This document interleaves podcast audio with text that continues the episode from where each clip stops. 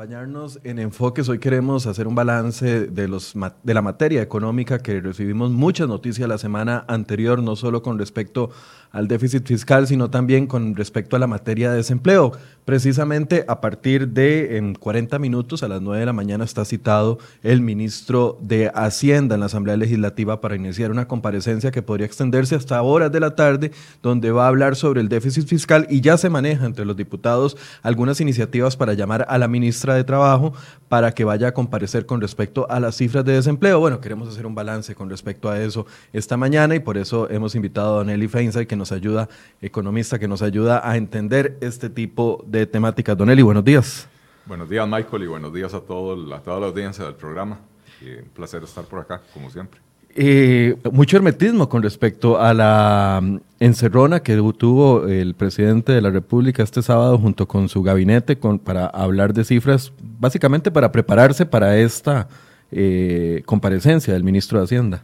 Sí, eh, hermetismo que de nada le sirve al gobierno, ¿verdad? Tampoco es como que van a anunciar medidas de, de, ciencia cuántica, ¿verdad? De física cuántica. Este, lo que hay que hacer se conoce, el problema es si el gobierno va a lograr la convicción de hacer las cosas que hay que hacer o si va a seguir en su terquedad y su tosudez ideológica de, mantenerse en una ruta que no está llevando al país a nada bueno, ¿verdad? Eh, eh, la semana pasada o antepasada revelaron las cifras del déficit fiscal, que fueron un desastre, el déficit más alto desde 1980. Eh, incluso un déficit que fue casi siete eh, siete, décimas de un punto porcentual mayor de lo que el propio gobierno había proyectado, a pesar del incremento significativo de la recaudación el año pasado por la entrada en vigencia de los nuevos impuestos, eh, con lo cual llegamos a la conclusión de que el gobierno simple y sencillamente sigue gastando irresponsablemente eh, y las cifras del desempleo 12.4 que el 12.4% que el gobierno trató de minimizarlas diciendo, bueno, de por sí no es diferente de lo que había hace un año. Eh, y es cierto, llevamos un año eh, donde, o sea, cuatro trimestres seguidos, si, si no me equivoco, cuatro o tal vez cinco, con el desempleo oscilando entre el 11,5 y el 12%.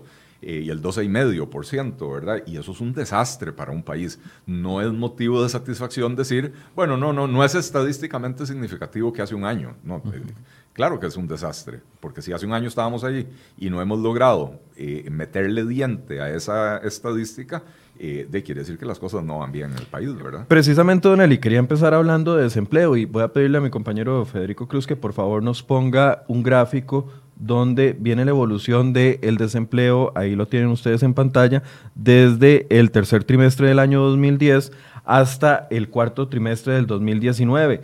Porque eh, yo quisiera entender qué, qué, es lo que está pasando. todo el mundo habla de que es un problema estructural, pero afectó la situación económica del país, afecta la incapacidad del gobierno para generar las condiciones adecuadas para que la economía se reactive y así eventualmente poder generar empleo. Sí, eh, eh, hay, una combinación de factores. Hay, un asunto eh, estructural. Si vemos la primera parte del gráfico a la izquierda, este, digamos las primeras tres cuartas partes del gráfico, podemos ver que la, el desempleo ha venido oscilando más o menos entre 8 y eh, y 9,5% prácticamente los últimos 10 años. Yo no logro ver ahí en la pantalla eh, eh, cuántos años tiene el, el, gráfico ahí puesto, ¿verdad? pero sí, bueno, estamos hablando desde el 2010.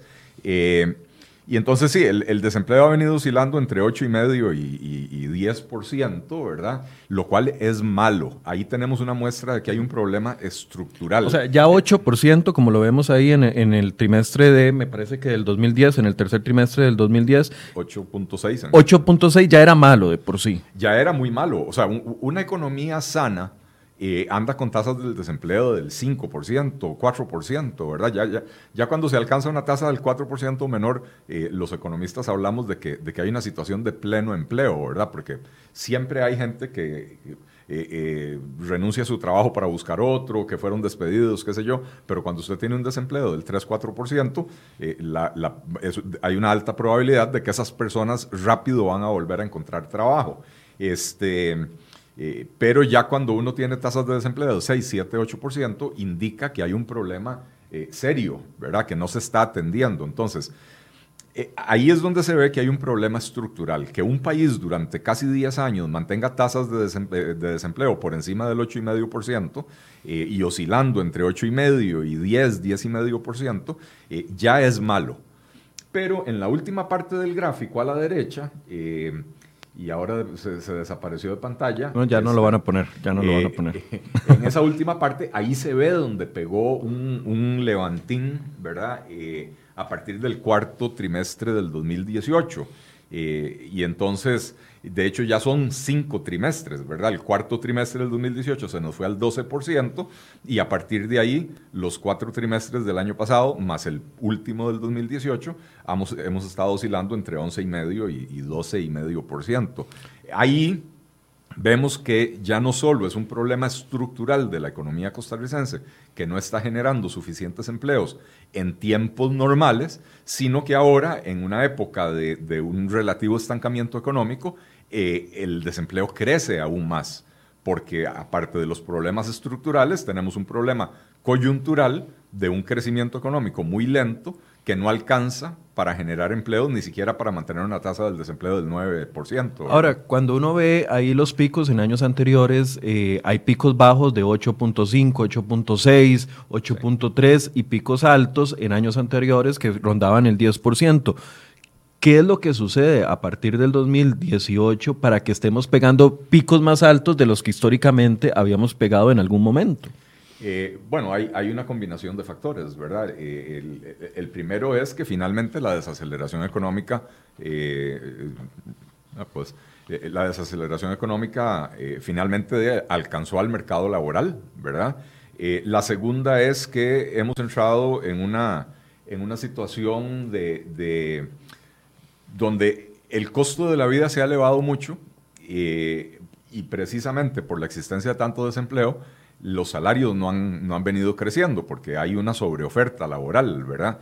Eh, y entonces cada vez más personas sienten la necesidad de, si en su hogar trabajan dos personas, una tercera persona incorporarse al mercado laboral. O si usted está en una relación de pareja y su pareja no trabaja y usted era el proveedor, bueno, tal vez su pareja ahora tiene que salir a trabajar, ¿verdad? Entonces, en ese cuarto trimestre del 2018 sí se observó que había mucha más gente buscando trabajo. Que esa es la, justificación que da el gobierno. No es que el desempleo esté aumentando dramáticamente, sino que ahora hay más mujeres y jóvenes saliendo a buscar trabajo. Pero ese discurso eh, puede ser engañoso.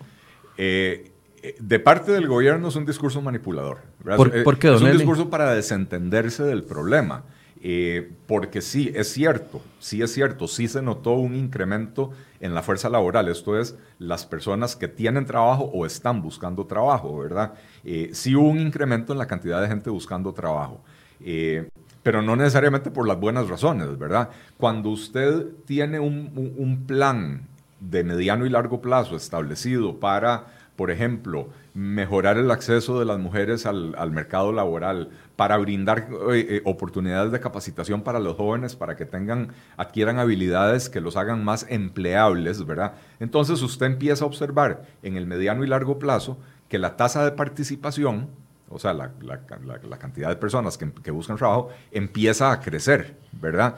Cuando usted tiene que de un trimestre al otro tiene un brinco muy grande de, la, de gente que está buscando trabajo, es porque hay una situación de crisis económica que le pega a la gente en el bolsillo particularmente duro, y entonces la gente dice, este, tengo que generar más ingresos. Em, eh, eh, tal vez tengo temor de, perder mi empleo y mi esposa no estaba trabajando, entonces, eh, señora, por favor, salga a buscar trabajo, ¿verdad?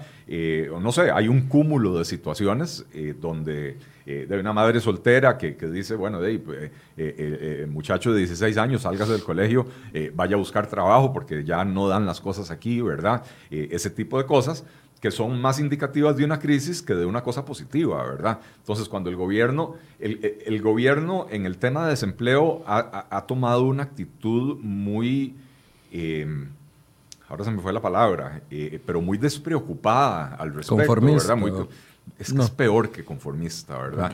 Eh, primero, dieron esa excusa hace un año, hace, hace un año y un trimestre. porque, a ver, cada vez que Y ahora recuerde que la ministra dijo, no, el problema es que la gente, eh, o sea, culpó a la gente de estar desempleada porque no tiene las habilidades, ¿verdad? Lamentable. Este, o sea, puras excusas. El gobierno, a ver, nosotros no podemos responsabilizar, si volvemos a poner el gráfico en la pantalla, nosotros no podemos responsabilizar al gobierno del desempleo estructural que se viene observando desde el 2010, porque este gobierno empezó en el 2018, ¿verdad?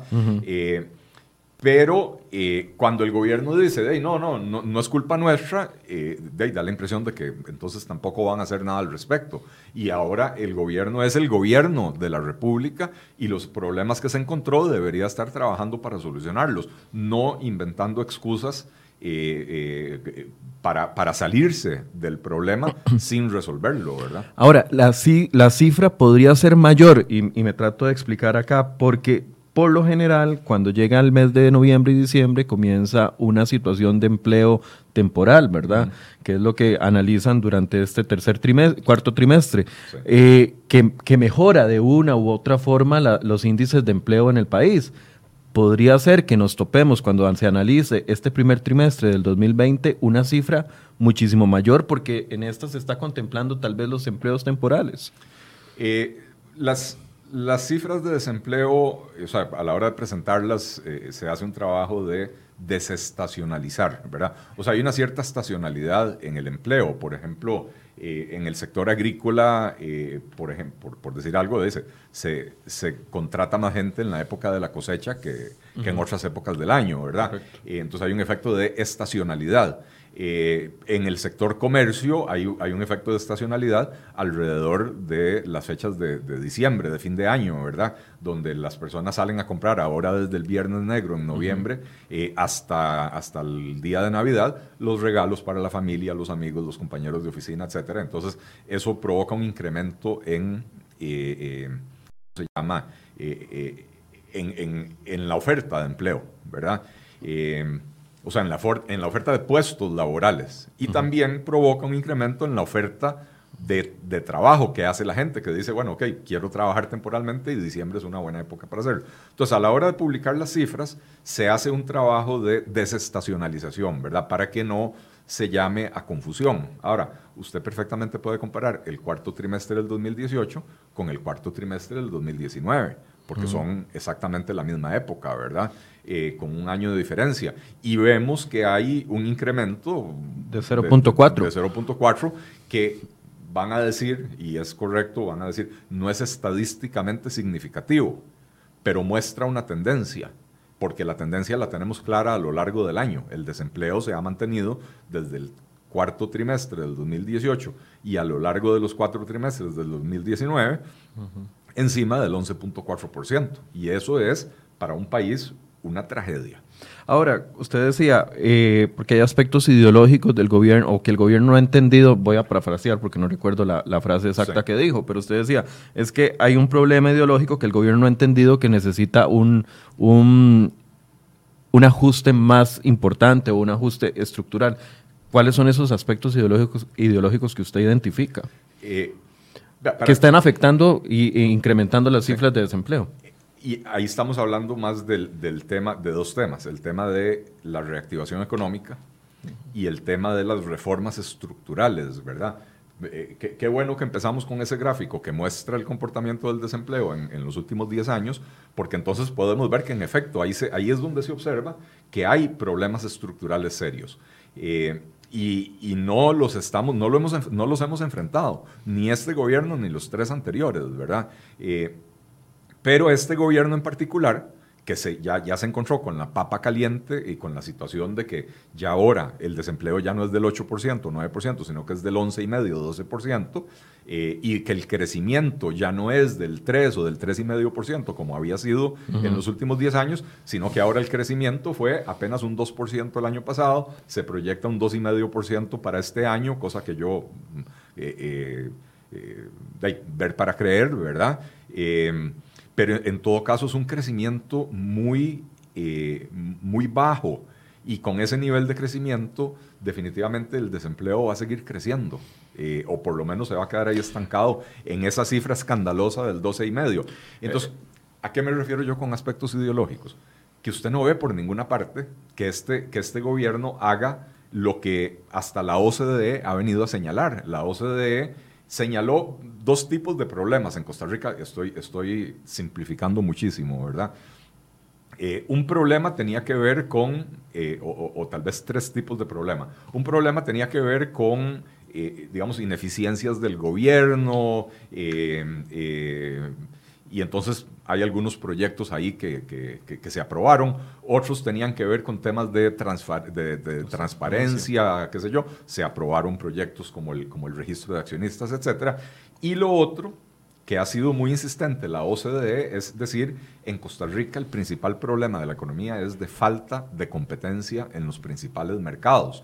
Y ahí no se ve ninguna acción de parte del gobierno. Es decir, el desempleo es una consecuencia natural de la falta de reactivación económica. El, el incremento en el desempleo que, que vemos en estos últimos cinco trimestres es una consecuencia directa de la, de la de la desaceleración económica, no es de la falta de la reactivación, eh, es de la desaceleración. Se ha venido dando una desaceleración y eso hace que aumente el desempleo. Pero el desempleo que ya era alto es consecuencia de, la, de, esa estructura poco competitiva que tienen los mercados en Costa Rica. En Costa Rica tenemos mercados clave como eh, el de las energías monopolizado eh, con monopolios bastante ineficientes, como nos hemos dado cuenta en los últimos 10 o 15 años. Eh, tenemos el los mercados financieros, sobre todo el bancario, que si bien está abierto a la competencia, es una competencia muy poco efectiva que no redunda en disminuciones en las tasas de interés eh, y no hacemos nada al respecto.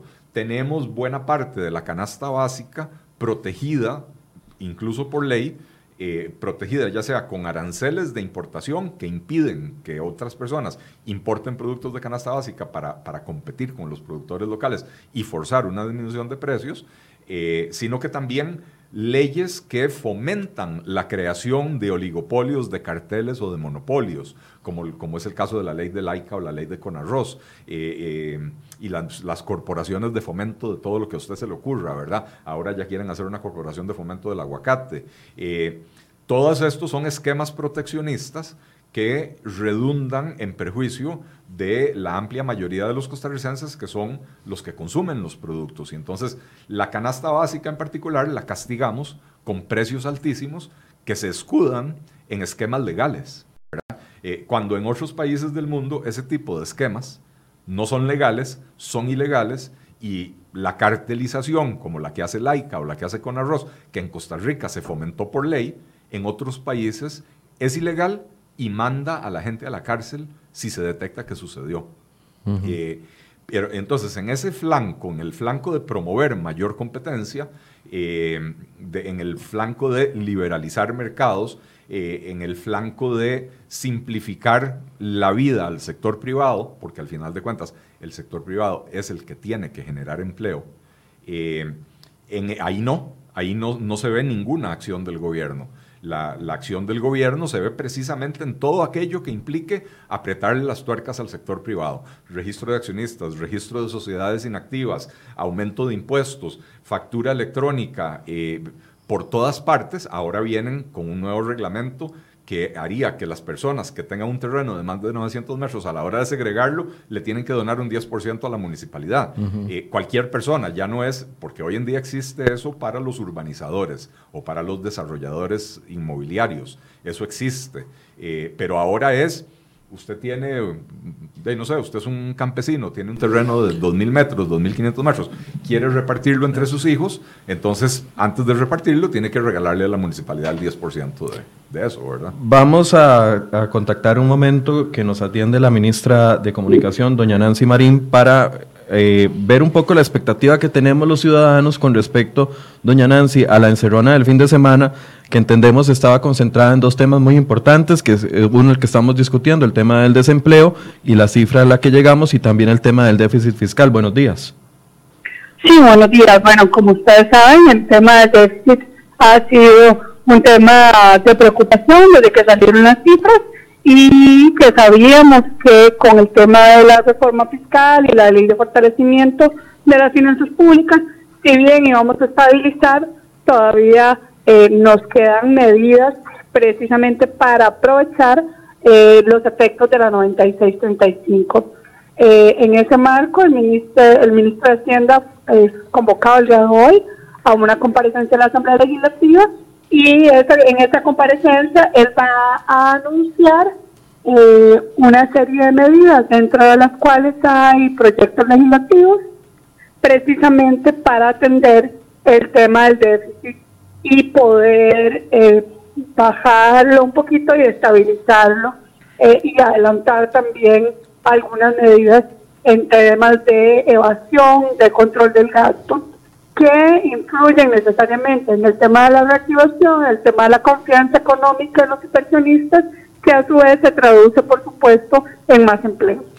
Doña Nancy, eso es lo que le iba a preguntar. El tema del desempleo eh, fue tocado en esa reunión porque a ver, tenemos un presidente que fue eh, muy ligado al Ministerio de Trabajo y tenemos a un eh, ministro de Trabajo, eh, un ministro de la Presidencia que también fue ministro de Trabajo. ¿Eso fue un tema que, que se abordó ampliamente o se concentraron solo en el tema del déficit?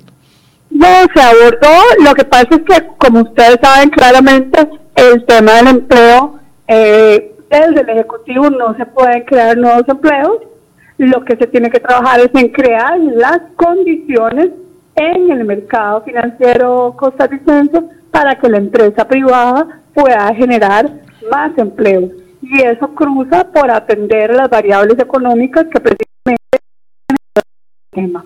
Por eso el tema de, atender el tema de la deuda es tan importante, eh, porque eso lo que nos eh, permite es mandar señales de confianza para los inversionistas para que inviertan dinero en Costa Rica y para que se generen nuevos empleos para la población.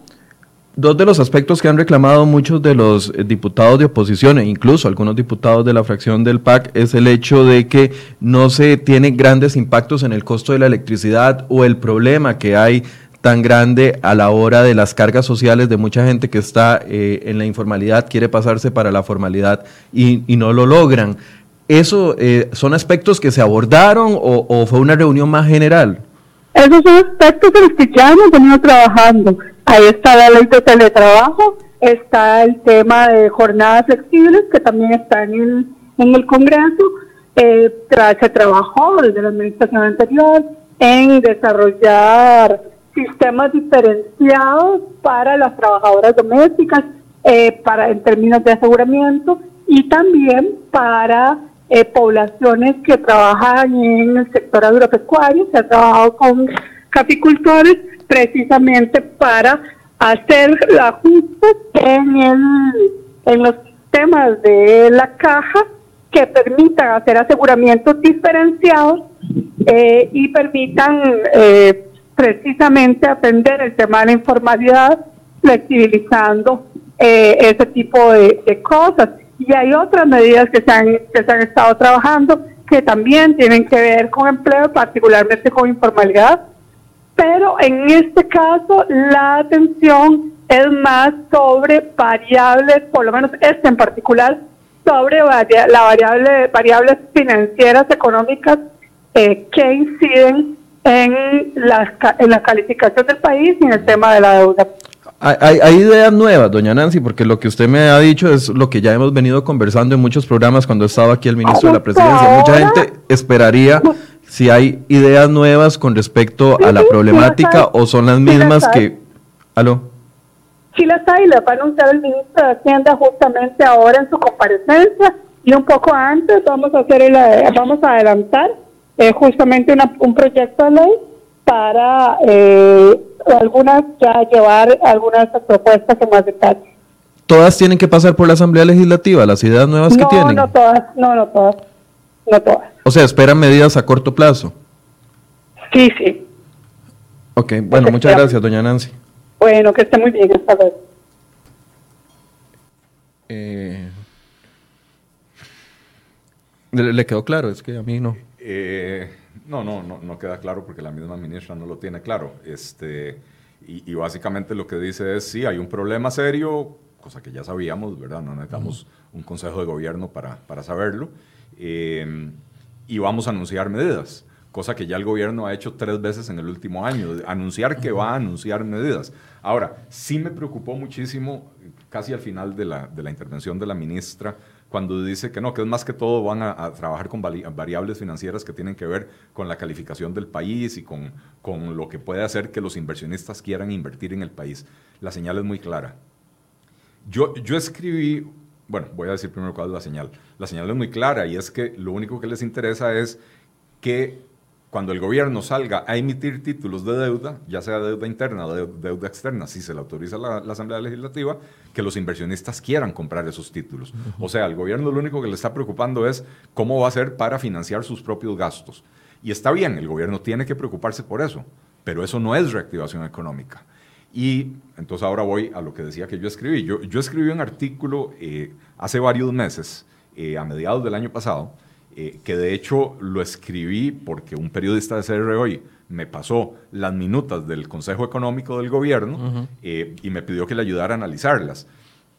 Y en las minutas del Consejo Económico... Que eran tres nada más. Eran tres minutas en, casi un año, ¿verdad? Este y de lo único de lo que se hablaba era precisamente de medidas financieras. Exigirle a los bancos mayor a los bancos estatales mayor eficiencia, eh, eh, revisar la metodología de cálculo de la tasa básica pasiva y ese tipo de cosas. Y precisamente el artículo que yo escribí, em, lo, lo, que criticaba era la total ausencia eh, de discusión sobre los temas de la economía real, diferenciarla de la economía financiera, ¿verdad? Eh, si el país no está creciendo, no es porque la calificación de Moody's o de Fitch sea mala, es al revés. La calificación de Moody's y de Fitch es mala porque el país, no está, haciendo las reformas necesarias para poder fomentar un crecimiento económico mayor, disminuir el desempleo, todo lo cual va a redundar en mayor recaudación, lo cual va a redundar en menos déficit fiscal y la otra parte de la ecuación, el gasto. Y entonces entramos a analizar la parte del gasto público. El año pasado, el gobierno, para el año pasado, para el 2019, el, el gobierno había proyectado un déficit del 6.3% del PIB, que es muy alto. Pero bueno, esa era la proyección ya con la entrada en vigencia del plan fiscal. Viene el plan fiscal la recaudación creció en 400 mil millones. de colones. Eso es más o menos 1.1% del PIB. En tan solo cinco meses. En, sí, de aplicación de... Sí, de julio a, Que la primera fue en agosto, la primera declaración. Sí, correcto. Pero, pero bueno, eh, abarca la actividad económica de julio. Este, eh, pero tenés razón, porque la actividad de diciembre se recauda en enero.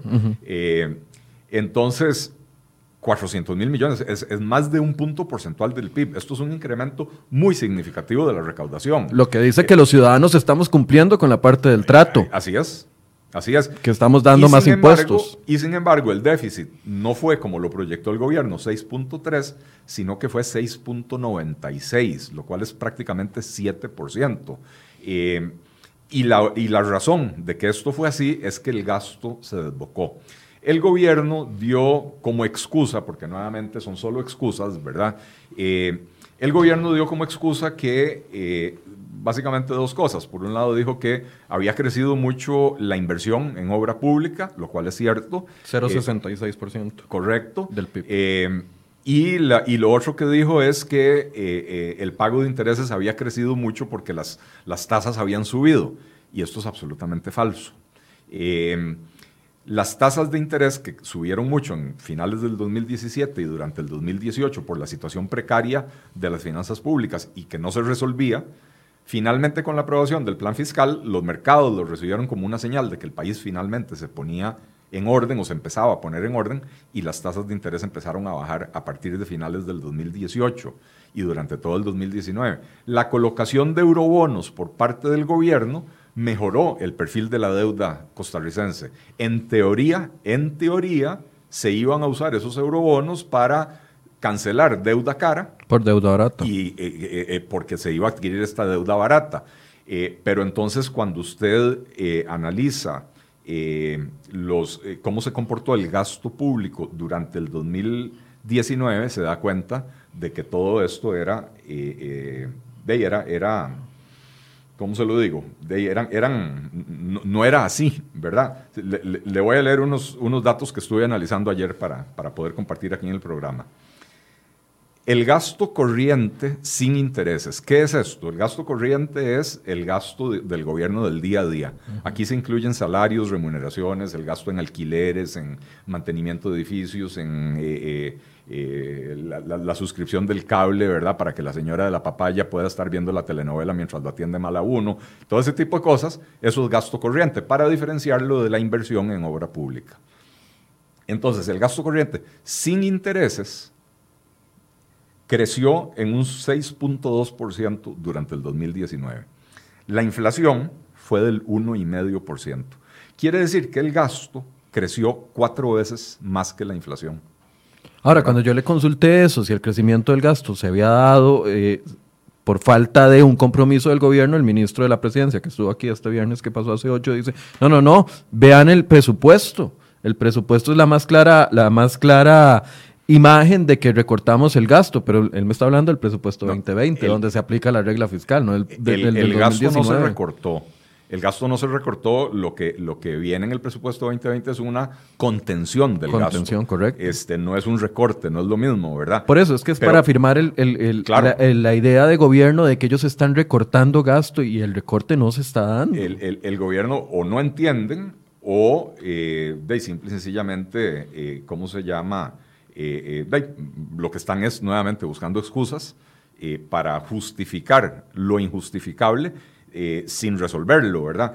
Lo que quiero, quiero continuar leyendo esto, ¿verdad? este, porque decía, el, el, gasto creció, el gasto corriente sin intereses creció en un 6.2, pero vea cómo se comportó durante el año.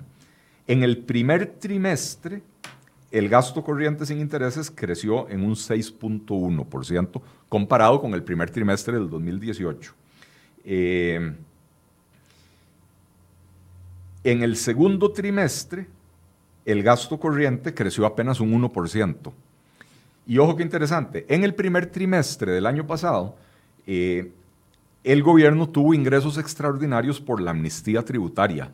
Y entonces, dinero en el bolsillo, el gasto creció 6.1%. En el segundo trimestre no hubo ingresos extraordinarios, porque la amnistía ya se había terminado y porque todavía no entraban en vigencia ni el IVA ni las reformas al impuesto de renta. Entonces, en el segundo trimestre no hay plata en el bolsillo, el gasto creció apenas un 1%, que es menos que la inflación, lo cual está bien. En el tercer trimestre se empieza a recaudar el IVA y el gasto crece un 4% con respecto al tercer trimestre de un año antes. En el cuarto trimestre, además de estar recaudando IVA, también entra la recaudación de renta y sobre todo la colocación de los eurobonos. Y el gasto crece en un 12.3%. Y estoy hablando una vez más del gasto corriente sin intereses. No estoy hablando de obras de infraestructura, no estoy hablando del de, eh, servicio de la deuda, estoy hablando del pago de salarios, estoy hablando del pago de de alquileres, de, de, de e, e, etcétera, todo lo, que es la papelería, las computadoras, lo que es el día a día de la, del gobierno. Eh, otra cosa, el gasto en remuneraciones, o sea, en salarios y pluses, creció durante el, durante el 2019 en 3.4%.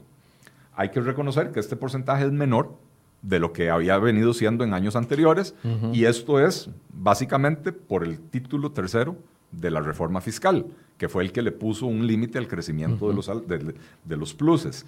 Sin embargo, 3.4% versus una inflación de 1,5% quiere decir que los salarios del sector público, las remuneraciones del sector público siguen creciendo muy por encima de la inflación, ¿verdad? Eh, y entonces eso no es un verdadero esfuerzo. Eh, ¿Y por qué las remuneraciones crecen de esa manera? Bueno, básicamente porque los pluses salariales o los incentivos crecieron en un 5,2%. Ese, eso es el disparador del crecimiento en las remuneraciones el año pasado, porque el crecimiento en el salario base fue pequeño, ¿verdad? O casi nulo. Eh, pero los pluses salariales, aún con reforma fiscal, crecieron un 5,2%, lo cual es tres veces y media la inflación, ¿verdad? Eh, y ahí es donde uno nota, el patrón es clarísimo. Primer trimestre hay ingresos de amnistía fiscal, el gasto es 6%. Segundo trimestre no hay ingresos frescos, el, crecimiento del gasto es 1%. Tercer trimestre entra el IVA, hay recursos frescos, el gasto crece 4%. Cuarto trimestre, tenemos IVA, tenemos renta y tenemos eh, eurobonos, el gasto crece 12.3%, ocho veces la inflación. Es decir, y ahí es, donde se nota que el gobierno no tiene la menor intención de controlar el Es como el que se vuelve loco los primeros dos días de la quincena y pasa en hambres el resto de la quincena. Así es. Básicamente. Así es. Así es. Este...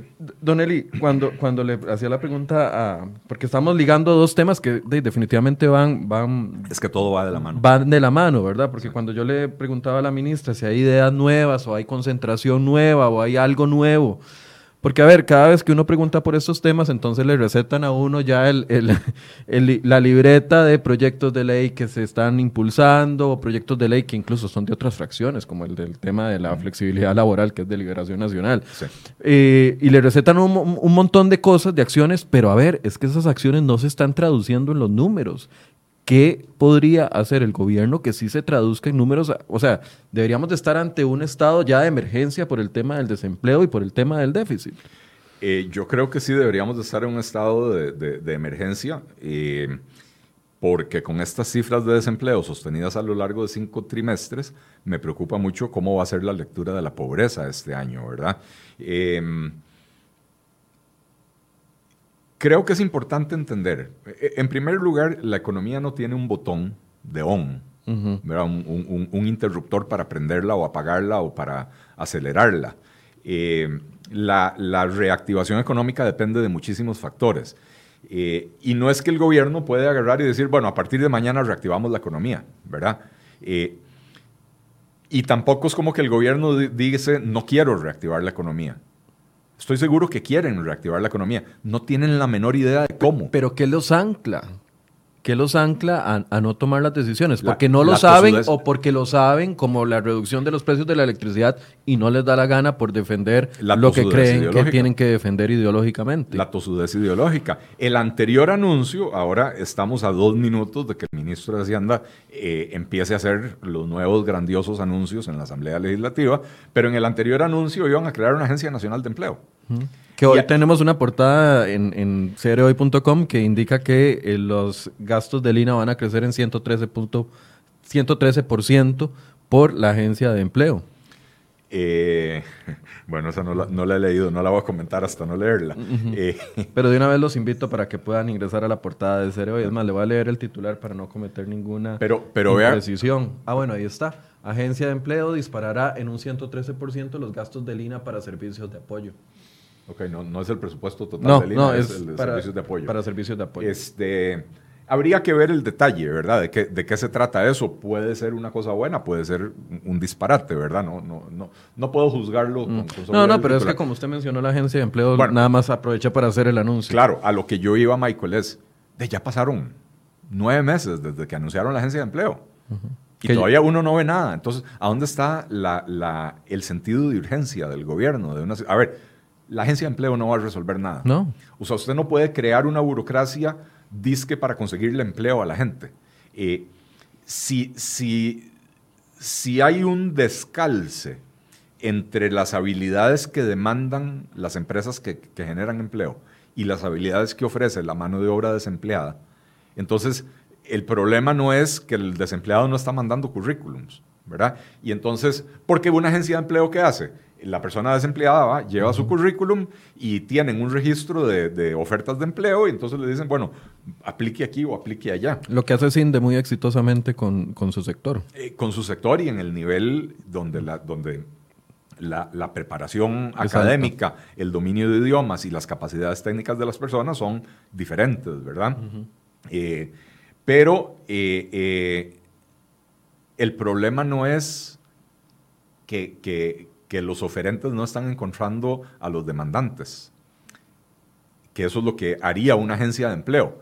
El problema es que hay un descalce entre esas habilidades, ¿verdad? Entonces, si los servicios de apoyo que va a ofrecer el INA tienen que ver con detectar cuáles son sus debilidades que, que impiden que usted se emplee y ofrecerle programas para eh, mejorar su empleabilidad, puede ser una buena cosa. si lo que le van a ofrecer es cursos de manipulación de alimentos, de cómo hacer empanadas de chiverre para Semana Santa o de cómo hacer ropa cowboy, o cómo se llama, tiene un nombre que dan, este curso lo dan en el INA, ¿verdad? Este, entonces, eh, no le van a resolver absolutamente nada a usted, ¿verdad? Eh, entonces, habría que ver el detalle de eso. Pero mi pregunta es, ¿a dónde está el sentido de urgencia del gobierno? La agencia de empleo no va a resolver el problema de desempleo. Yo celebro que todavía no exista. Pero si el gobierno realmente cree en eso. Ya de por sí hay una en el Ministerio de Trabajo, ¿verdad? bueno, eso es el Ministerio de Trabajo, debería ser una agencia de empleo. Eh, entonces, si, si el gobierno realmente cree en eso, ¿por qué nueve meses después todavía no existe? ¿Verdad? Eh, pero, el, pero el punto, o sea, volviendo al punto, ¿Qué le impide al gobierno tomar las decisiones? La tosudez ideológica, la creencia de que desde el gobierno se resuelven los problemas, el no entender que el crecimiento económico lo genera el sector privado y que el sector privado lo que necesita es que le dejen la vía libre para poder crecer que tanto incremento, o sea, tantas regulaciones nuevas, tantos registros, tantos requisitos de información, eh, los nuevos impuestos, los, eh, los, los, registros de accionistas y todo lo demás, son cosas que uno quitan tiempo, tiempo que un empresario o un emprendedor debería estar dedicando a atender su negocio, no atender las demandas del Ministerio de Hacienda, ¿verdad? Eh, en este país es prácticamente imposible hacer una declaración de impuestos sin contratar un contador. Entonces esto eleva los costos. Si usted es una empresa grande, usted de por sí tiene un contador, no es tanto el problema. Si usted es una microempresa con tres empleados, ese contador representa un costo muy significativo, ¿verdad? Eh, en, en países de avanzada, el acto de declarar impuestos se trata de simplificar lo más posible para que cualquier persona pueda hacer su propia declaración. Prácticamente le llega a uno la declaración hecha y más bien uno tiene que objetarla si tiene, si tiene un desacuerdo. Si es asalariado, sí, si es, si es, eh, si es empresario, pues no, ¿verdad? Pues si es asalariado es muy fácil porque tienen las colillas tienen, y, de ahí le dicen cuánto le rebajaron y, uno apela, ¿verdad?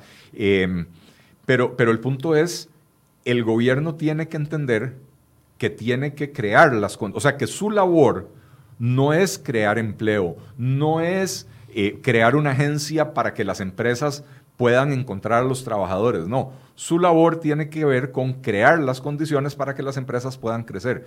Parte de crear esas condiciones tiene que ver precisamente con la formación de la gente, pero la otra parte tiene que ver con simplificar la vida al sector privado para que pueda crecer. Eh, hay un proyecto de ley, como decías vos, proyectos de ley que son de la oposición, y no importa de quién sean. Mientras el proyecto sea bueno para el país, eh, eh, no importa quién lo haya propuesto, hay que apoyarlo, ¿verdad? Eh, el proyecto de ley para, para, para dar una amnistía a quienes hoy están en el sector informal para que puedan formalizarse sin que les cobren multas para atrás. Puedo contarle una anécdota rápidamente en ese punto. La semana pasada me contó una persona que había sido, siempre se ha ganado la vida haciendo camarones en diseño gráfico. Punto. Ahí lo ha, hecho de una vez sí, una vez no, una vez sí, una vez no. La despidieron del trabajo. Entonces ya no tiene trabajo y entonces se va a dedicar a eso, full time, a hacerlo. Entonces fue a la Caja Costarricense del Seguro Social para poderse formalizar. Dice que no sabe en qué momento le hicieron un cálculo y le preguntaron de cuándo empezó, qué esto y es lo. Cuando se dio cuenta le hicieron un cálculo y debe 36 millones de colones a la caja. Sí, la quebraron sin haber Entonces, no se puede ni asegurar y ahora por ir a tratar de formalizarse, terminó ahora, en va, a tener que pagar un abogado para poder defenderse, porque ella decía, eso no era mi, mi full time, o sea, tal vez fue que no me expliqué bien o no sé qué pasó, pero va a formalizarse y sale con una deuda de 36 millones y Román Macaya dice eh, que eso es competencia de, de, de la caja, de la junta directiva de la caja, que no se puede meter, pero a ver, estamos en una crisis donde la gente quiere formalizarse y más bien sale castigada. Así es. Bueno, Perdón, era un comercial, nada no, más. No, no, no. Es que me tiene indignado es que Creo que es un magnífico punto. Eh, yo, el otro día yo escribí acerca de eh, precisamente de eso, ¿verdad? Eh, la mayor parte de la gente que está en la informalidad no, no, son, no, no son evasores, no es gente mala. Es gente que dice, si voy y me inscribo como trabajador independiente, la caja puede decidir cobrarme hasta un 18% de mis ingresos. Eh, aparte de eso, tengo que pagar impuesto sobre la renta, ¿verdad? Eh, y aparte de eso, tengo que cobrarle a mis clientes IVA, lo cual encarece mis servicios, disminuye la demanda por mis servicios, ¿verdad? Eh, o sea, por todas partes se le dificulta. Al final de cuentas, la carga impositiva puede superar el 50% o más, ¿verdad? o sea, si uno, si uno entra en la categoría de impuesto de renta del 25% más 18% que le mete la caja, ya solo hay 43%, ¿verdad? Este, 43% de los ingresos de la persona. Eh, y entonces, muchas veces, la persona cuando trabaja por cuenta propia o tiene un pequeño negocio, tiene que decidir, ¿me formalizo y tengo todo en orden o pongo comida en el plato de mis hijos? Porque no alcanza para las dos cosas porque este país se ha vuelto muy caro y operar en este país se ha vuelto muy caro. Entonces, la amnistía no se trata de agarrar y, perdonarle a empresas que ya estaban formalizadas, que le retuvieron a los empleados el porcentaje que era para la caja y que no se lo entregaron a la caja. No, a ellos no hay que perdonarles absolutamente nada. La amnistía se trata de agarrar a estas millón de personas que tienen un empleo informal, lo cual quiere decir que o trabajan por cuenta propia o trabajan en empresas que no están formalizadas, agarrarlos y darles la oportunidad de formalizarse.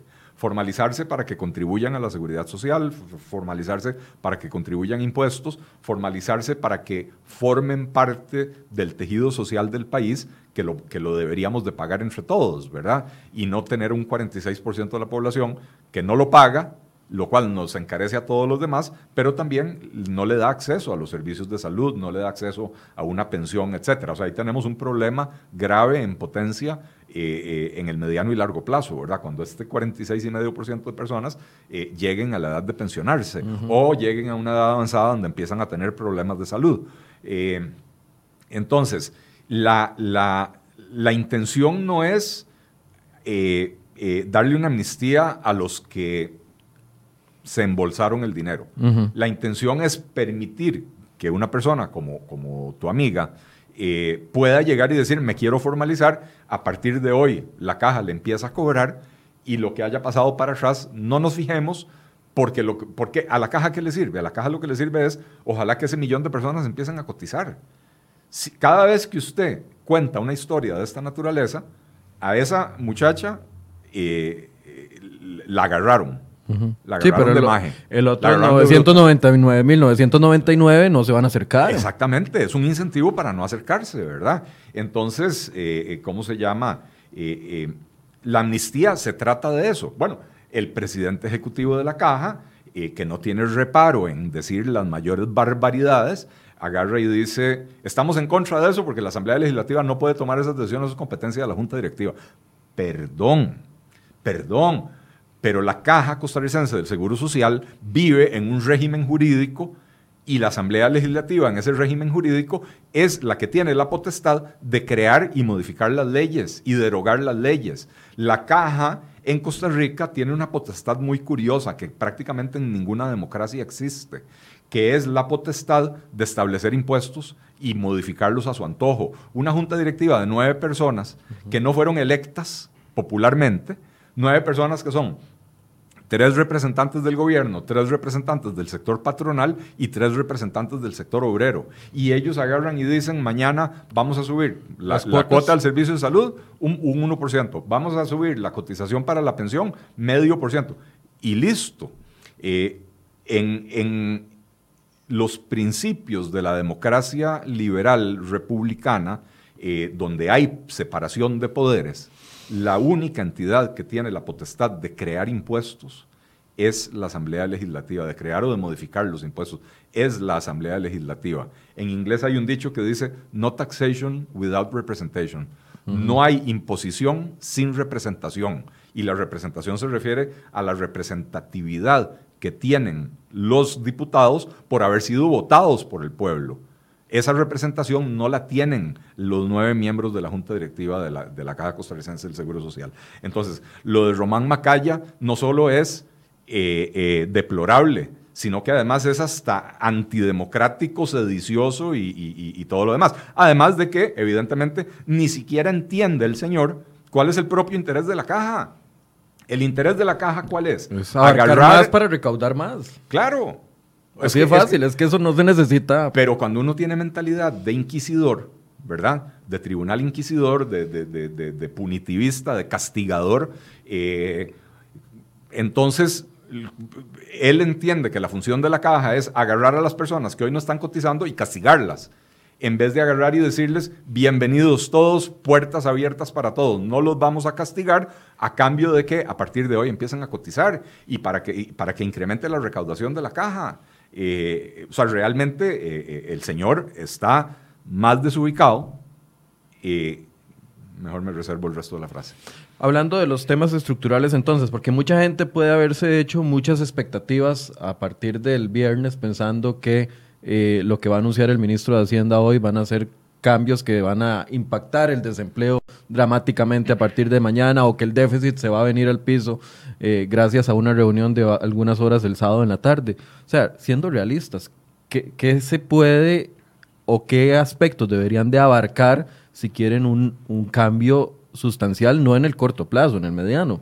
Em, el tema de la electricidad, el tema de las cuotas de la caja, por ejemplo. El tema, del, tema de la electricidad, por ejemplo, eh, que nuevamente son, son reformas estructurales. El, gobierno no puede simplemente decretar una disminución de las tarifas de la electricidad, pero el gobierno sí podría promover una liberalización de ese mercado. Eh, el gobierno sí podría promover, por ejemplo, la generación distribuida, que es esto de que la gente pone paneles solares en sus casas o en sus empresas y se genera su propia electricidad, eh, que el ICE ha estado bloqueando, ¿verdad? Porque son cosas que redundarían en, una reducción de la factura eléctrica para las personas, ¿verdad? Eh, introducir más competencia eh, y permitir que las personas se resuelvan su propio problema con lo que la tecnología permite hoy en día. Em, eh, mire, hay que hacer un, recorte serio del gasto público y esto pasa por cerrar instituciones obsoletas como, como como RAXA o como el Consejo Nacional de Producción, vender FANAL, vender Recope, eh, que, son, son entidades que, lo único que hacen es agregarle, eh, eh, o sea, no tiene ningún sentido que el gobierno esté produciendo licor y Recope es una entidad que lo único que hace es agregarle costos a la, factura de, los combustibles de las personas, ¿verdad? habría que cerrar Habdeba en vez de mantenerlo ahí a flote, cerrar Habdeba, concesionar los muelles que le quedan a Habdeba y crear un fideicomiso para administrar los cánones que pagan los concesionarios de los muelles para el desarrollo de la región atlántica. Hoy tenemos una situación donde eh, APM eh, Terminals está pagando millones de dólares todos los años, yo creo que millones todos los meses, eh, que se están acumulando y, y no, no, tiene la capacidad para ejecutar, para desarrollar proyectos. están planeando el, el, muelle de cruceros, etcétera, etcétera. Pero eso no es para, el, para muelles de cruceros.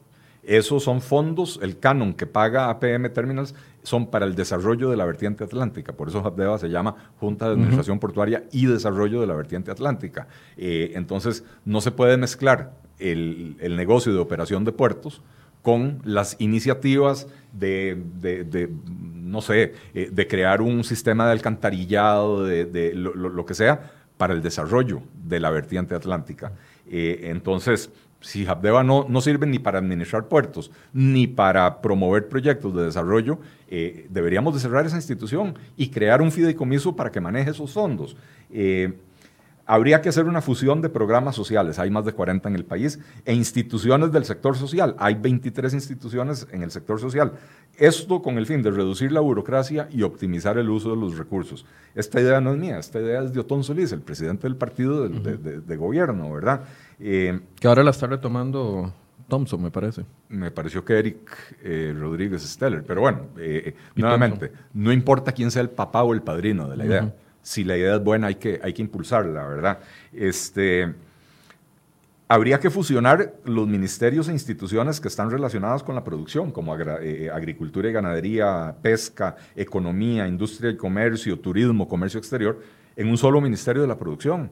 Esto le va a permitir al país ahorrar recursos, eh, pero también le va a permitir al país finalmente poder tener una política de desarrollo económico integral que abarque a todo el sector productivo en vez de tener políticas sectoriales que muchas veces terminan siendo conflictivas entre sí. Veamos lo que está pasando con el aguacate.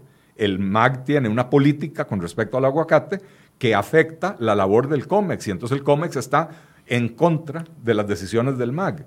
Pero le toca quedarse callada a la ministra. Le toca quedarse callada y defender al país de algo que, que, el Ministerio de Comercio Exterior no hizo, ¿verdad? Y más bien recomendó no hacer. este, y por eso insisto, un solo Ministerio de la Producción que tenga que velar por todo el sector productivo nos ahorra recursos, pero además nos permite eh, empezar a diseñar una política integral en vez de estas políticas sectoriales. Y por último, no, bueno, no por último porque hay muchas más ideas, pero habría que em, empezar a hablar en serio de vender un banco comercial del Estado, vender la cartera de seguros comerciales del INS, ya mencioné la venta de Recope, ya mencioné la venta de Fanal, aunque sean los trastes viejos, pero algo de plata se saca, ¿verdad? Eh, y utilizar eso para amortizar la deuda, porque hay que disminuir la deuda pública costarricense, que es la que nos está asfixiando con el pago de intereses. Eh, entonces, aquí hay, aquí hay una... Pero todo lo que usted está diciendo, Don Eli, es, involucra una reforma casi que del Estado. Bueno, ¿y qué fue lo que se comprometió? Y Víctor Morales nos dijo aquí que están trabajando en este año en empleo público y después verán si viene eh, reforma del Estado. O sea, ya vienen dos años, ya vamos para el tercer año, empieza el año electoral y ya sabemos que nada pasa. ¿A qué se comprometió el gobierno cuando quería que le aprobaran la reforma fiscal? El compromiso que adquirió fue Aprobada la reforma fiscal, vamos con empleo público. Y aprobado el empleo público, vamos con reforma del Estado. Eh, y resulta que eh, ni una ni otra. Eh, en empleo público, el gobierno presentó un proyecto que dichosamente lo mataron en la Asamblea Legislativa, porque era un proyecto que hubiera provocado un aumento del gasto público en el corto plazo. Usted no puede, en plena crisis fiscal, pretender un proyecto de empleo público que le incremente el gasto cuando lo que más bien tiene que hacer es eh, eh, ver cómo le pone un límite al gasto público. Entonces, tampoco se trata de recortar salarios, no. Hay que respetar los salarios, hay jurisprudencia constitucional, hay que respetar los salarios de las personas, pero entonces le mantiene los salarios y usted hace un plan a, 5, 10, 15 años donde empieza a equiparar las remuneraciones poquito a poco, pero sin provocar un aumento en el, en el ingreso, perdón, en, el gasto en el corto plazo. Ah. Eh, y en cuanto a la reforma del Estado, el gobierno sigue diciendo, sí, sí, vamos, estamos trabajando en eso. ¿Para cuándo lo van a dejar? Para el 2021, el año, el año preelectoral, cuando ya el gobierno no tiene ningún tipo de capital político. Eh, la urgencia es hoy, Michael. El gobierno es lo que no está entendiendo, ¿verdad?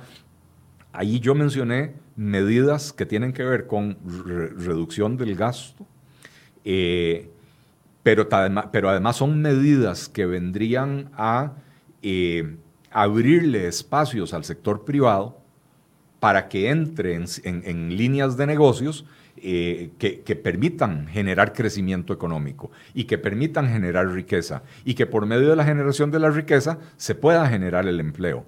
Eh, el enfoque tiene que ser eso, el enfoque tiene que ser facilitarle a las personas eh, el desarrollo de proyectos de generación de riqueza, porque por medio de esa generación de riqueza se crean los empleos. Y entonces no es solo, no es solo abrir los grandes mercados como el eléctrico. También cosas como creo que la comentamos aquí eh, en un programa hace dos o tres semanas, eh, cuando usted ve que, por ejemplo, eh, el, INA o los colegios técnicos van y se instalan en zonas como la zona norte del país, Upala o, las llanuras de San Carlos o qué sé yo, que son zonas eminentemente agrícolas o agropecuarias. Y usted ve que lo que están ofreciendo son eh, técnicos en, secretariado y este tipo de cosas, ¿verdad? Entonces, al final de cuentas, cuando las personas se gradúan de ahí, ¿en qué encuentran trabajo?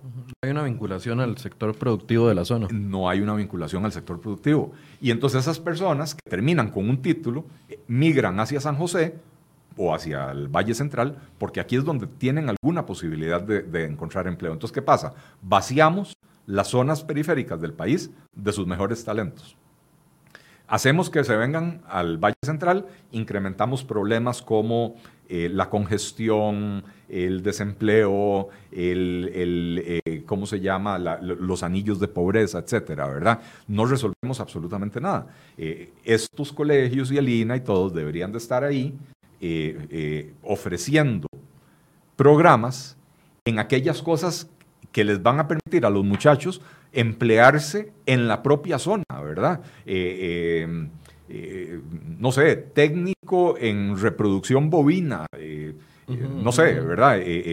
y además, podríamos empezar a pensar en utilizar los centros de Lina como centros de valor agregado, donde el centro tiene equipo, por ejemplo, equipo de refrigeración o equipo de empaque que le permita a un productor de fresas, eh, en vez de vender fresas frescas, hacer conservas y entonces poder ensayar ahí en el centro de valor agregado de Lina, eh, poder ensayar hacer conservas eh, refrigeradas y los tipos de empaque y todo lo demás de manera que desarrolle un negocio con valor agregado, que no sea la simple producción de las fresas, ¿verdad? Eh, entonces hay, hay un montón de cosas que sí el gobierno puede hacer, pero lo que el gobierno no entiende es que el enfoque tiene que ser acciones que faciliten que el sector privado genere riqueza para que se cree empleo. Ahí es donde no está el gobierno haciendo clic. Son las 9.21, todavía no ha empezado la sesión en la Asamblea Legislativa, ya hicieron el primer llamado, sin embargo, aún no hay quórum, entonces están esperando, estamos esperando. Hay una reacción, porque aquí todos estamos trabajando, Luis Valverde está pasándonos eh, información, Jessica Quesada también, que está en Cóbano. Vamos a escuchar algunas declaraciones que acaba de dar el presidente en la inauguración del curso lectivo allá en Cóbano con respecto a este tema que estamos conversando. Escuchemos mensaje que dará para el día de hoy el ministro de Hacienda y lo que le pido pues, tanto a la ciudadanía como a los diputados y las diputadas y la prensa es escuchar el detalle del mensaje que llevará el ministro de Hacienda, las medidas que planteará, que son medidas que beneficiarán sin duda al país que no afectan en nada el bolsillo de las costarricenses, de la clase trabajadora, de la gente más humilde, no tiene impactos en eso, pero son medidas que van a ayudar ciertamente a la economía. Entonces, el ministro hoy lo anunciará, son una serie de propuestas y lo que y eso estará haciéndose en algunos minutos. Entonces, creo que pues, no me bueno, está muy parecido a lo que nos dijo la ministra de, de Comunicación, que no comunicó mucho. Vamos a ver, no sé si tenemos resumen de noticias ya listo. Vamos a ver un resumen de las noticias más importantes que traemos en la portada de cereoy.com para venir a una conclusión con Don Eli Feinsay. CR Noticias presenta las 5 del día. Y en nuestra portada del día de hoy les traemos un informe completo porque el exalcalde de Paraíso de Cartago, Marvin Solano, irá a juicio por los presuntos delitos de incumplimiento de deberes y tráfico de influencias relacionados con la construcción de un motel en la zona. También una de las notas que les comentábamos, la Agencia Nacional de Empleo anunciada por el presidente Carlos Alvarado disparará en un 113% los gastos del INA para la gestión de servicios de apoyo. Un reportaje completo en nuestra portada.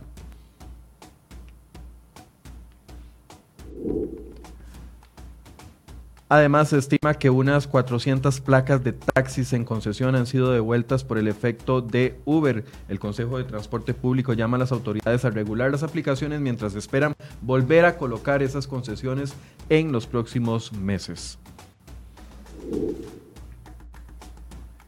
y denuncian a funcionarios de la administración de Infocop por presuntamente haber alterado los estados financieros del año 2018 para simular deterioro y justificar la intervención presidencial que hizo Luis Guillermo Solís.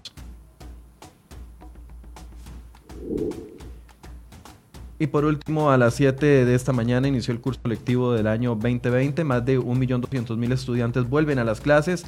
Los, al menos tres escuelas amanecen cerradas por protestas con infraestructura y personal y el MEP aspira a aplicar tres grandes cambios en el curso lectivo. Se los mostramos en nuestra portada. Bien, esa es parte de la información que les traemos en seriohoy.com. Los invitamos a que puedan eh, entrar a nuestro sitio y ver esta información. Don Eli, bueno, lo que el presidente nos decía. Michael, más, más que lo que el presidente nos decía, porque no dijo nada, igual que la ministra de Comunicación, yo me voy a agarrar de este resumen de noticias eh, para hacer mi conclusión. Eh, una noticia dice que se han devuelto más de 400 placas de taxi eh, y que el Consejo de Transporte Público llama a regular las plataformas eh, para, para, poder resolver este problema, poder volver a colocar esas 400 placas de taxi. Estamos hablando de 400 placas de taxi de un total de aproximadamente 14 mil o 15 mil que hay en el país. Eh, imagínese, Michael, si hoy no existieran plataformas como Uber con, que, le da la oportunidad a 20 mil, 25 mil personas de ya sea generar su ingreso o redondear su ingreso, ¿cómo estarían las cifras del desempleo en el país? ¿verdad? Eh, entonces, eh, esto lo que refleja una vez más es esa tosudez ideológica del gobierno que eh, le quiere poner trabas a todo aquel que venga con tecnologías nuevas o con, o con nuevos negocios o con oportunidades de desarrollo de riqueza, ponerle trabas para la creación de riqueza y para la generación de empleo.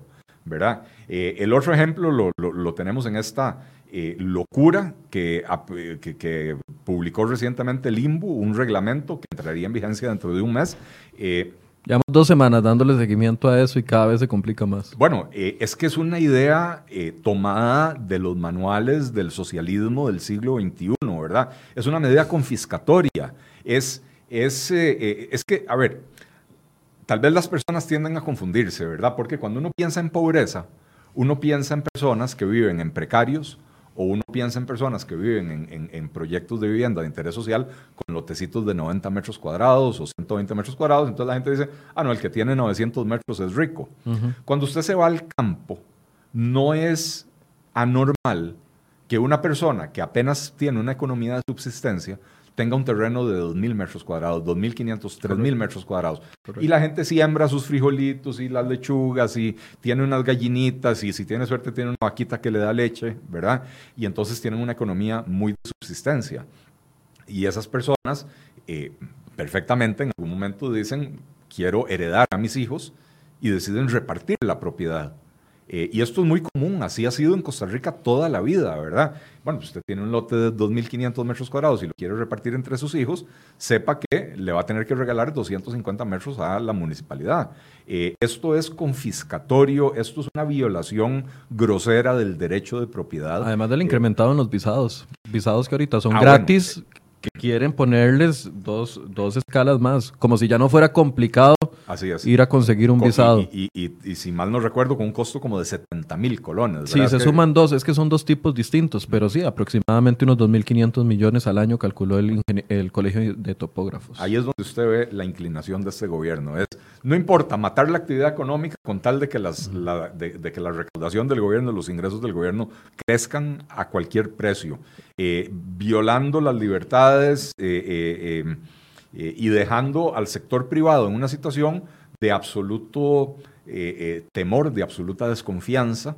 y creo que hay que tener claro que un ambiente de desconfianza, un ambiente de desconfianza no se presta para el crecimiento económico. Ya tenemos noticia, Don Eli, de última hora de lo que va a proponer el gobierno. Dice, el gobierno propone destinar más de 226 mil millones de colones de superávit en instituciones para amortizar a la deuda. Es un proyecto de ley para frenar el crecimiento de la deuda estatal y fue presentado este lunes en la Asamblea Legislativa por don Rodrigo Chávez, ministro de Hacienda. Los recursos se van a tomar de los superávit disponibles en el Instituto Costarricense de Turismo, en el Instituto Nacional de Aprendizaje, Junta de Protección Social, INDER, INCOP, SUTEL y FONATEL. Esa es una de las primeras medidas que van a eh, anunciar el día de hoy. Perdón. 226 mil millones. FONATEL. Dice FONATEL, correcto. Fonatel es un fondo que se creó. Sutel y Fonatel, correcto. Fonatel, Fondo Nacional de Telecomunicaciones, es un fondo que se creó con los cánones que pagan las empresas operadoras de telefonía e Internet. ¿Para qué? Para el desarrollo de los servicios de telefonía e Internet en aquellas comunidades donde eh, no es comercialmente viable hacerlo. Cuando usted tiene pueblos eh, allá, ¿cómo se llama? Como medio queso y, este tipo de lugares, donde viven 20 familias, no hay, no hay forma de que comercialmente sea viable llevarles el servicio. Pero si no les damos el servicio, la famosa brecha digital se amplía enormemente. Y entonces, si el gobierno se va a valer de la ineficiencia y la, inoperancia de Fonatel. Porque hay un informe de Contraloría de la semana, de hace un par de semanas.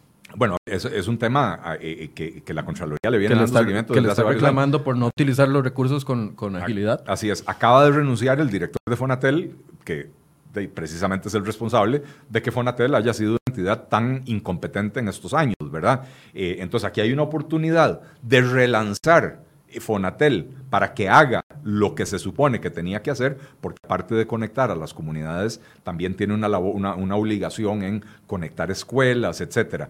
Entonces, si vamos a agarrar esa plata para pagar la deuda pública del gobierno, eh, eso es, eh, eh, perdón, para vestir un santo, vamos a dejar chingos como a cinco, porque vamos a vamos a profundizar la brecha tecnológica y vamos a profundizar la brecha educativa. Aunque porque sean superávits.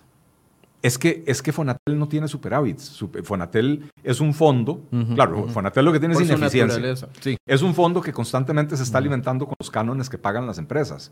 Y entonces tiene que estar constantemente planteando proyectos para utilizar esos fondos. No hay, no hay un superávit. Puede ser que hay dinero que no se gastó eficientemente y entonces eh, eh, lo de este año quedó para el próximo año. Pero además, dimensionenos cuánto es 226 mil millones, digamos, que el proyecto fuera. 226 mil millones es eh, un poco más de medio por ciento del, PIB, puede ser 0.6 o 0.7 por ciento del PIB. O sea, no es una medida que impactaría dramáticamente. ayudaría. ayudaría ayudaría, no, es la que va a resolver el problema del endeudamiento público, pero bueno. O sea, es un abonito. Para, para es un abonito de, para, para un cafecito de, polaco. Eh, es un abono de polaco a una deuda muy grande. Pero bueno, en algún momento hay que empezar a hacerlo. Eh, yo fui muy crítico de la decisión del gobierno de agarrar los 12 mil millones de colones de ahorro del que, de ahorro que genera la reforma de las pensiones y utilizarlo para otra cosa en vez de utilizarlo para... Que viera la reacción de Víctor Morales cuando le mencioné eso, casi me pega aquí. Bueno, nuevamente, eh, la mentalidad. Eh, ojo, si 12 mil millones, de, si 226 mil millones no es nada, 12 mil es mucho menos. Eh, entonces, si vamos a sostener el principio, no importa que 226 mil millones sea relativamente poco. Cualquier abono que se le haga a la deuda es bienvenido y es positivo, ¿verdad? Pero no puede ser a cualquier precio. Usted no puede desarmar Fonatel, eh, que, que fue creado con un propósito específico y con ingresos específicos para ese propósito, y esos ingresos no vienen del Ministerio de Hacienda, vienen directamente de las empresas operadoras, ¿verdad? Usted no puede desarmar Fonatel y dejar, perdón, a todas esas eh, comunidades sin la posibilidad de acceder a servicios de Internet y telefonía y a todas las escuelas que todavía no han conectado o que no les han brindado, no les han dotado de una conexión de alta velocidad. Eh, me parece que es o sea, esto es como agarrar y decir, resolvamos el déficit fiscal cerrando la mitad de las escuelas del país. Bueno, ahí está la eh, primera Hay, hay formas de hacerlo y hay formas de no hacerlo y esto es, es, una forma de no hacerlo. Si hay entidades como el INA o como el ICT que tienen un superávit, eh, eh, entonces sí está bien echarle mano a eso. En el caso específico de Fonatel, me parece que es un gravísimo error de parte del gobierno.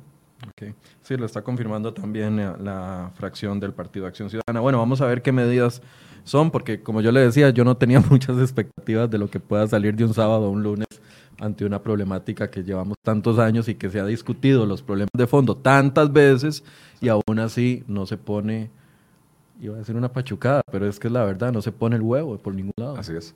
Eh, vos me pedías que lo pusiéramos en contexto. La deuda solo del gobierno central ronda el 60% del PIB. Eh, y, 223 mil millones debe ser, como decía, 0.6, 0.7% del, del, del, del, PIB. O sea que a penitas le vamos a hacer cosquillas al asunto. ¿verdad? Un acetaminofén eh, para una enfermedad. Un acetaminofén para un cáncer. Este, pero, pero insisto, por algún lado hay que empezar.